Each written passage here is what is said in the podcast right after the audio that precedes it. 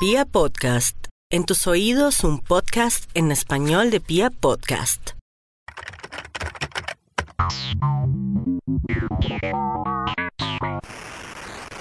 Hola, bienvenidos a su podcast El cibercrimen hoy y ahora.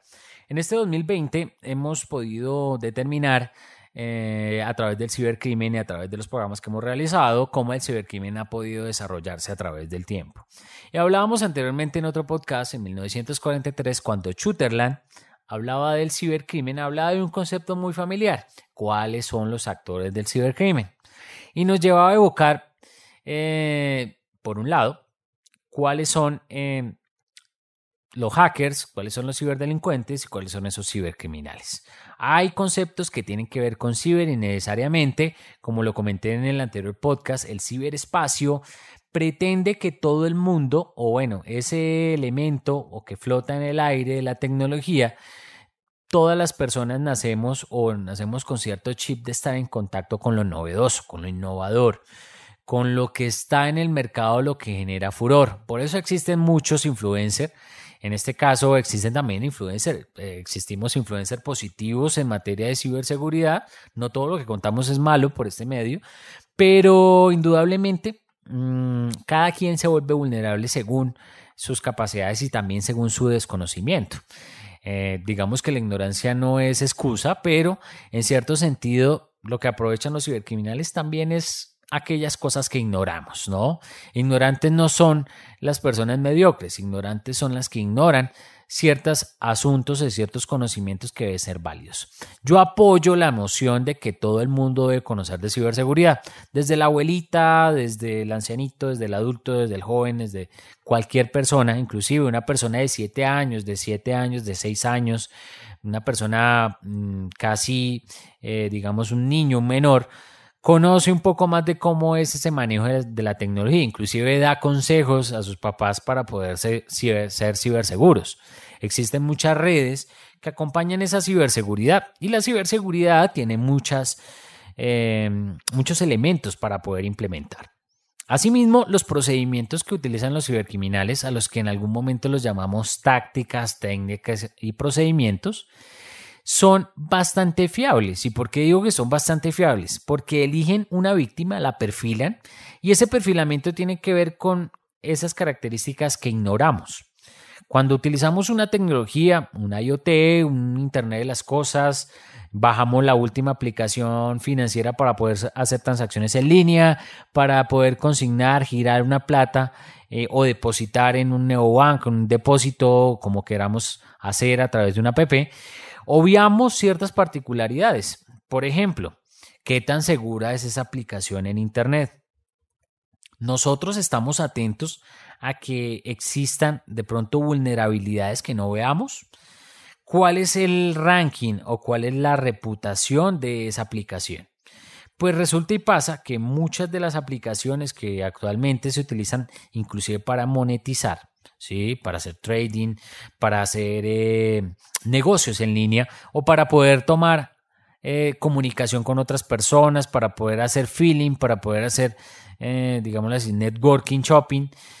son ejemplos claros de que son características que ignoramos que están detrás de esas plataformas.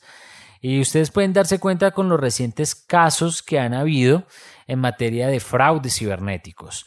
El cibercrimen también tiene que ver con el fraude. ¿Qué relación tiene el fraude? O sea, engañar a una persona a través de una aplicación de estas para poder sacarle uno o dos pesos. Si estamos hablando de una persona, muy probablemente para muchas, pues de pronto eh, que le roben un peso o dos pesos al mes no puede ser mucho, pero para otras sí, ¿sí? Esos escenarios en los cuales el fraude se ve inmerso en, esas actividades del cibercrimen tiene que ver con algo muy específico y es la profesionalización que han tenido estos hackers, estos ciberdelincuentes, perdón, hackers es otra cosa, estos ciberdelincuentes para poder volverse expertos en lograr conseguir esa información de manera formal eh, a través de lo que mencionábamos en anteriores podcasts, a través de un spear phishing, a través de un phishing o a través de un mensaje engañoso para que usted me envíe los datos, para que usted me envíe datos sensibles o personales a mi cuenta de correo a la cuenta de correo del cibercriminal. Esas vulnerabilidades que hablábamos de la geometría del cibercrimen están asociadas también al medio ambiente, es decir, al, al, ambiente del ciberespacio. Y ese ambiente del ciberespacio nos lleva a hacernos esa idea mental de un iceberg. Como ustedes pueden ver o han visto en muchas películas o han visto en Nat Geo, un iceberg tiene lógicamente una superficie. Ese, esa parte en donde se puede visibilizar, donde pueden eh, donde se puede mirar de qué manera eh, se encuentra esa densidad y esa ocupación de ese volumen de esa, de esa superficie.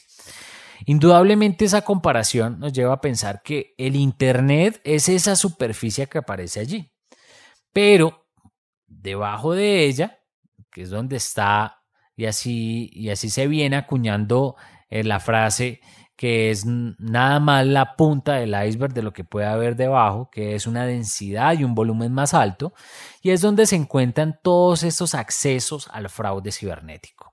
Uno de ellos que vamos a tratar hoy es el carding fraud o es el fraude de tarjetas. Yo sé que de pronto han podido oír que a nivel financiero em, muchos de los cibercriminales toman esos datos y lo que hacen es venderlos al mejor postor. Hagan de cuenta que muy por debajo de ese iceberg hay otras capas más, ¿sí? Otros niveles o subniveles en los cuales se puede eh, acceder a esa información de manera fácil, de manera adecuada, y es donde aparecen los llamados subniveles o la deep web o la dark web. ¿Qué son esos escenarios y, cómo comprenderlos? La Deep Web puede ser la web profunda, digámoslo así, donde usted encuentra contenido no censurado, no clausurado, inclusive fuentes de información válidas en donde se puede indagar un poco más de ese contenido que no aparece en la superficie, como por decir buscando, googleando alguna palabra, mmm, se me viene a la mente Wikileaks, ¿cierto? Pero en ese orden de ideas hacia abajo existen más elementos y mayor productividad y exposición de esa información. ¿Por qué? Porque sencillamente es, es menos asequible por los por motores de búsqueda en los cuales se indexen esas páginas y se censuren o se bloqueen. Entonces en esa deep web aparecerán muchas fuentes de información, fuentes de información inclusive para hacer investigación académica. Podrán decir allá, pero pues, ¿qué es lo malo de la Deep Web? Y es el aprovechamiento. Desde un nivel de, los podcasts anteriores hemos hablado de que cómo nosotros poder hacer la distinción de que una tecnología si es mala cuando se lleva a un buen aprovechamiento o cuando es buena cuando se lleva a un erróneo eh, aprovechamiento. Y estábamos hablando de que si es mala esa tecnología eh, o si es buena, pues lógicamente eso depende de la, primero que todo, de la conducta de esa persona en el momento de poder acceder a ese servicio y poder entrenarse, de poder persuadir, de poder engañar, de poder ejecutar alguna táctica para poder obtener información, para poderse monetizar, lucrar y hacer algo malo. ¿sí? La tecnología no es mala, recuérdenlo. Lo que son los malos, lógicamente, utilizan de manera indebida esa tecnología y abusan del comportamiento de esa tecnología son los que los ciberdelincuentes. En ese orden de ideas, la dark web, que es lo que está debajo de esa deep web, es donde está publicado todos estos elementos dentro de los cuales, por ejemplo, rentar un hacker, rentar un arma, alquilar una bomba, eh, comprar de alguna manera un arma. Son cosas o elementos muy específicos en los cuales el cibercrimen actúa. Y todos esos escenarios en los cuales el cibercrimen actúa, una partecita está vinculada con el fraude. Y ese carding fraud o ese fraude de tarjetas tiene que ver con esas amenazas en las cuales mis datos, mis datos están comprometidos allí. Cuando vamos a enrolarnos o activarnos en una cuenta de un banco, por ejemplo, eh, en cualquier eh, entidad financiera que nos solicite los datos para poder tener una cuenta de ahorros, una cuenta corriente, automáticamente nos generan un plastiquito que es rectangular y a través de este nos colocan una información ahí inmersa. Dentro de esa información hay una información casi pública o semi privada que tiene que ver con el número de tarjeta, con un identificador numérico y con el llamado BIN o BIN, el Bank Identifier Number. Ese ID o ese número o ese identificador es el comúnmente utilizado por la ciberdelincuencia para generar otros números aleatoriamente de esas tarjetas. Les voy a traer un ejemplo muy sencillo. Ustedes van a retirar dinero de algún cajero automático y tienen la sensación de que están retirando muy poca plata y hacen varios retiros.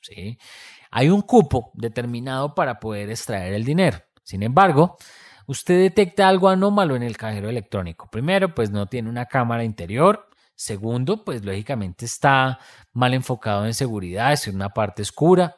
O tercero, que tenga de pronto algún dispositivo adherido allí.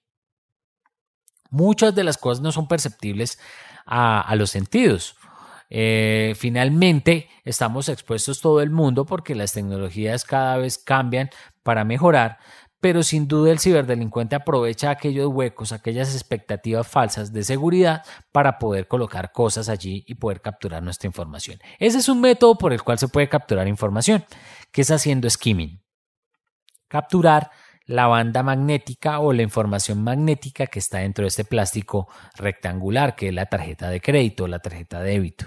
Ese es un método. Otro método es eh, para los apasionados de las compras en línea eh, les tengo algún detalle en, en esta materia.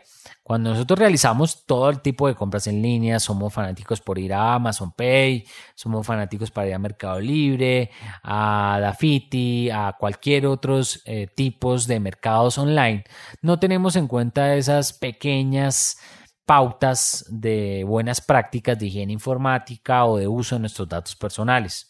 Accedemos desde un site, accedemos desde un café internet, eh, accedemos desde el teléfono del vecino, eh, estamos vinculados, eh, accedemos desde la red Wi-Fi que está en el aeropuerto, que lo vimos en uno de los podcasts, de un podcast anteriores.